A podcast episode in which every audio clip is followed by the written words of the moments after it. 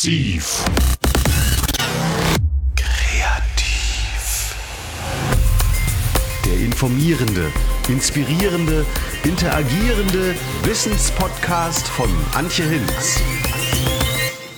Massiv Kreativ ist heute zu Gast am Nordkolleg Rendsburg, eine Bildungsinstitution, eine Akademie und ein Tagungszentrum, das den Fokus vor allem auf die kulturelle Erwachsenenbildung legt. Guido Fröse, Sie sind der Geschäftsführer des Nordkollegs Rendsburg. Wie muss denn eine Bildungsinstitution wie Ihre aufgestellt sein für die Zukunft? Was muss sie bieten, um sozusagen alte und neue Zielgruppen zu erreichen? Mhm. Die Frage kann man ja immer nur für den Stand im Moment beantworten. Und äh, deshalb ist diese Bildungseinrichtung, die ja schon sehr, sehr alt ist, 1842 gegründet wurde, im stetigen Wechsel und in Reaktion auf gesellschaftliche Entwicklung, wie wir sie ja auch ganz aktuell erleben. Da guckt man Nachrichten und da überlegt man natürlich schon, an welchem Punkt hätte kulturelle Bildung hier Einfluss haben können oder was müssen wir jetzt tun, um Einfluss zu nehmen für nächste Generationen. Haben Sie da eine konkrete Idee?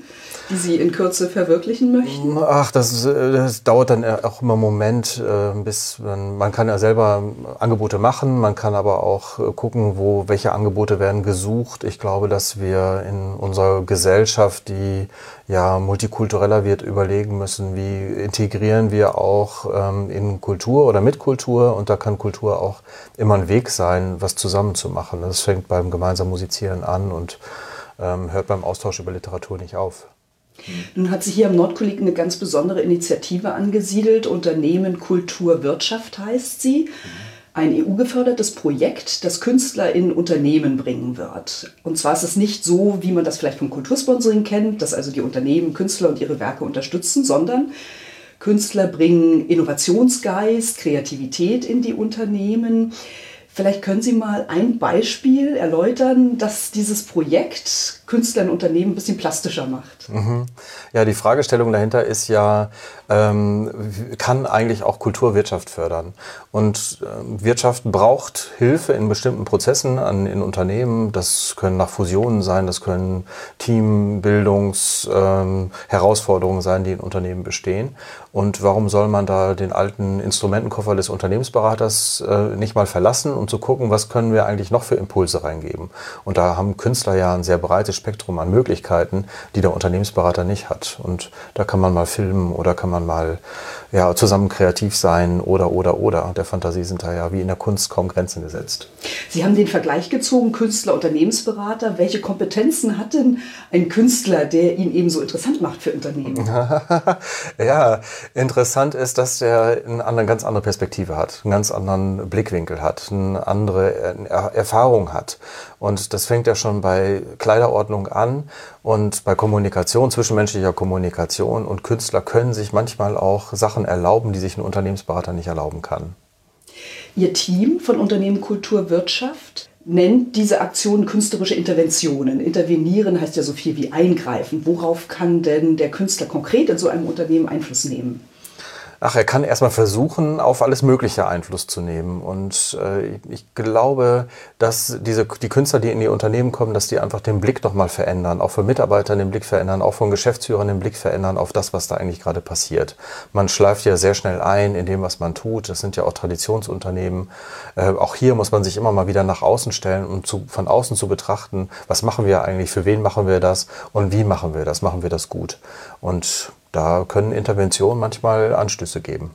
Und die Augen öffnen. Ja. Das ist ja kein Wohlfühlprogramm, muss man ja ganz klar sagen. es geht ja nicht darum, die Mitarbeiter zu inspirieren, jetzt nur mit Kunst und Kultur. Das tut manchmal auch weh, weil da Defizite äh, nach außen befördert werden. Ein anderer Punkt ist, dass die Interventionen ja ergebnisoffen und zweckfrei ablaufen. Ist das für die Unternehmen nicht schwierig, die sonst immer ja sehr zielgerichtet arbeiten in ihrem Alltag? Ja, ob das immer so zweckfrei dann auch von den Unternehmern verstanden wird, das ist ja noch eine andere Frage. In diesem Fall muss man sich darauf einlassen, aber ich glaube, dass die Unternehmen schon alle ein gewisses Ziel damit verbinden, mit dem, was sie tun. Und dafür sind künstlerische Interventionen ähm, ja auch da, an, auch an konkreten Fragestellungen zu arbeiten.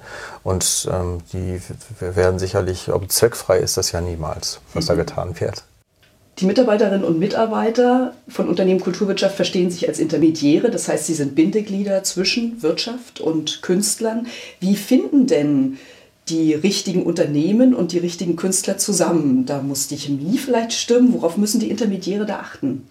Ja, ich glaube schon, dass es so ist, dass die Chemie, äh, dass die Chemie stimmen muss, dass man eine gewisse, äh, dass man sich versteht. Das sind ja auch, ich sag mal, Dolmetscher, die zwischen dem Künstler und dem Unternehmer hängen. Der Unternehmer hat vielleicht eine Vorstellung davon, mit wem oder was er zusammenarbeiten möchte, sieht dafür Konzepte und die Künstler müssen irgendwie dazu passen. Also sich da das nächste Problem ins Haus zu holen, in dem Kommunikation gar nicht funktionieren kann, das ist schwierig. Aber das ist eine Kunst und das machen die Kolleginnen vom Unternehmen Kulturwirtschaft gut. Die Verläufe solcher Interventionen sind ja nicht vorher planbar. Ähm, inwiefern können die Intermediäre denn da irgendwie noch eingreifen in diesen gelenkten Zufall? Wie funktioniert sowas? Ja, die beraten schon und haben ja jetzt durch die Intervention, die schon stattgefunden haben, auch eine gewisse Erfahrung damit, holen sich selber, suchen sich selber auch ähm, Beratung für, für solche Fälle. Und ähm, ja, das, man muss diesen Prozess sehr eng im Auge behalten. Und äh, man kann jetzt nicht 24 Stunden dabei sein, wenn sowas passiert. Aber ich glaube, die äh, koppeln sich doch gut zurück mit dem Künstler und auch mit dem Unternehmer ähm, und haben dafür Fragestellungen, haben dafür auch geeignete äh, Fragen, die man stellen kann und können daran schnell identifizieren, wo was möglicherweise nicht so wie geplant verläuft. Künstlerische Interventionen sind nicht nur möglich in Unternehmen, sondern im Grunde auch in jeder anderen öffentlichen Institution, Verwaltung, Politik, Bildung. Mhm. Sie wagen jetzt hier am Nordkolleg Grenzburg den Selbstversuch. Mhm. Ähm, erzählen Sie mal, was haben Sie geplant?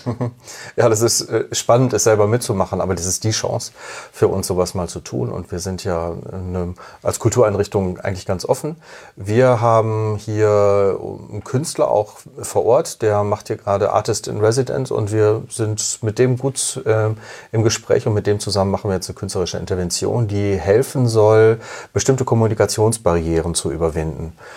Und äh, ganz konkret funktioniert das, indem der Künstler hier Teams zusammen matcht, wie er das nennt, also zusammensetzt, die äh, zusammen sich eine Gelegenheit haben, sich ein bisschen persönlicher auszutauschen, indem sie sich gegenseitig einen Ort zeigen, zu dem sie eine Geschichte zu erzählen haben. Und diese Geschichten erzählt man sich und die werden auch festgehalten, im Foto festgehalten und daraus entwickelt der Künstler nachher noch ein, eine Art Erinnerung an diese persönlichen Momente, die man miteinander hatte. Es geht ähm, auch darum, ähm, positive Sachen eigentlich zu verstärken und ähm, zu gucken, ob man von dem Positiven auch noch was in andere Bereiche bringen kann, damit es da genauso positiv wahrgenommen wird. Es sind 42 Mitarbeiter aus unterschiedlichen Bereichen und die werden untereinander gematcht. Es durfte nicht langweilig werden. Das war aber allein schon dadurch gegeben, dass es eine sehr heterogene äh, Mitarbeiterschaft ist. Leute, die sonst nicht viel im Leben miteinander zu tun haben, aber durchaus beide Seiten schon die Bereitschaft haben, auf den anderen zuzugehen, nur sich im Berufsleben nicht die Möglichkeit dazu ergibt. Und da setze ich eben an. Sie haben gesagt, Sie möchten den Fokus ein bisschen auf Kommunikationsbarrieren richten das ist, glaube ich, typisch für künstlerische Interventionen, dass es doch immer um eine Fragestellung geht, die da bearbeitet wird.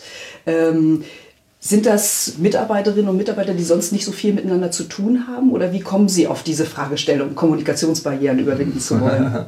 ich glaube, die gibt es überall, diese Kommunikationsbarrieren. Die sind mal größer, mal sind sie niedriger, aber wir sind hier im Betrieb mit, mit fast 50 Kolleginnen und Kollegen, die in ganz unterschiedlichen Bereichen arbeiten ähm, alle irgendwo kreativ, also auch in der Küche, auch in der Hauswirtschaft und im Garten und in der Haustechnik, in der Verwaltung, in denen die hier unsere Künstler, kulturellen Inhalte planen. Aber es sind doch sehr unterschiedliche Biografien und sehr unterschiedlich äh, Altersstufen auch, mit denen wir zu tun haben, von ganz jungen FSJ-Lern bis hin zu Menschen, die hier äh, schon seit 40 Jahren arbeiten zum Beispiel. Und da ergibt sich eine ganze Menge ähm, an ja, Kommunikationsbarriere will ich das gar nicht immer mal nennen, aber doch kleine Hürden, die man überwinden kann. Wie ist denn die Wahl auf Peter Klint gefallen? Wie sind Sie, warum haben Sie sich ausgerechnet für ihn entschieden?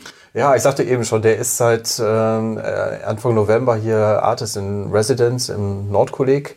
Und ähm, ist, das ist an sich schon eine künstlerische Intervention, einen Künstler hier die ganze Zeit vor Ort zu haben. Und das ist auch spannend für mich, äh, zu sehen, wie er in Kommun selber kommuniziert, auch mit den unterschiedlichen Menschen hier, ganz schnell mit allen per Du natürlich. Und auch das äh, senkt ja schon mal so eine äh, Kommunikationsbarriere und da war für uns die Wahl einfach ganz einfach. Und haben Sie ein bisschen beobachtet, wie er hier so recherchiert hat oder wie er seine Zeit Artist in Residence genutzt hat? Hat er schon versucht, mit Mitarbeitern ins Gespräch zu kommen? Ja, er hat mit vielen gesprochen, die in dieser sogenannten Forschungswoche, die ja stattgefunden hat, hier waren und ist mit all denen, die im Dienst waren, kurz ins Gespräch gekommen, hatte so einen kleinen Fragebogen dazu, hat aber gesagt, in vielen Fällen sind ihm auch Sachen erzählt worden, die er gar nicht so auf, dem, auf seinem Fragenzettel hatte. Haben Sie vielleicht auch ein bisschen Angst, dass Dinge zutage gefördert werden, die Sie gar nicht so äh, auf dem Schirm hatten, sage ich jetzt mal? Oder sind Sie eher freudig interessiert und gespannt? ich so bin total passiert? gespannt. Ich habe überhaupt keine Angst. Das, äh, die muss man auch nicht haben. Also das Schlimmste, was passieren kann, ist ja, dass so ein Projekt scheitert und dann stehen wir wieder vor den Barrieren, an denen wir vorher standen. Es wird sich nichts verschlimmern, äh, dadurch, dass es ist und es kann sich eigentlich nur verbessern. Ich finde es immer sehr, sehr spannend. Ja. Nun läuft die EU-Förderung ja leider aus äh, ja. Mitte des Jahres ja. für die künstlerischen Interventionen. Wie ist denn Ihre Prognose? Haben diese Interventionen eine Chance auf dem freien Markt, auch jenseits der öffentlichen Förderung? Ja, ich glaube wohl. Und das ist das, was ja auch im europäischen Bereich hier und da schon mal gezeigt wird. Ich glaube, in Deutschland sind wir sehr früh gewesen mit dem Thema künstlerische Intervention. Und die Nachfrage, die jetzt von außen kommt, schon, schon jetzt kommt im, am Ende dieser Projektphase, in der wir sind, deutet darauf hin, dass man das auf jeden Fall versuchen soll soll. Und der ne-, Unternehmensberatungsmarkt ist ein sehr großer Markt und ich glaube, da ist Platz auch für künstlerische Interventionen. Natürlich kostet das ja Geld und äh, gerade Unternehmen sind immer welche, die genau auf die Zahlen gucken. Mit welchen Argumenten kann man denn kommen, um Unternehmen zu sagen, diese Investition zahlt sich aus, probiert es mal aus mit einer künstlerischen Intervention? Ja, wir kommen jetzt ja vor allem mit guten Beispielen, denn das ist die Skepsis, die dahinter steht. Es ist äh, eigentlich meines, meiner Erfahrung nach gar nicht so sehr die Geldfrage, denn wenn Sie sehen, was an Tagessätzen für große Unternehmensberatungen gezahlt wird, da wird uns in unserem Bereich ja schwindelig. Und äh, das ist auch nicht das, was was, unter, was künstlerische Interventionen kosten. Aber mit guten Beispielen zu zeigen, äh, an welchen Stellen der kann der Künstler äh, einwirken und an welchen Stellen hat er auch einen anderen Instrumentenkoffer als ein Unternehmensberater. Das ist, glaube ich, dann nachher überzeugend. Ähm, auch während dieser Phase, die wir jetzt hatten, gab es ja durchaus viele Bewerbungen auch von Unternehmen, daran mitzuwirken. Von Anfang an war die Bereitschaft der Unternehmen sehr groß. Das hat uns selber überrascht. Da hatten wir gedacht, müssen wir sehr viel mehr Argumentationsarbeit leisten dann hoffe ich, dass Ihre leuchtenden Beispiele wirklich viele andere Unternehmer beflügeln, äh, diesen Beispielen zu folgen und selbst Interventionen zu wagen. Ja. Vielen Dank, Herr Fröse, Danke Ihnen. Geschäftsführer vom Nordkolleg Grenzburg. Vielen Dank für das Gespräch. Danke Ihnen.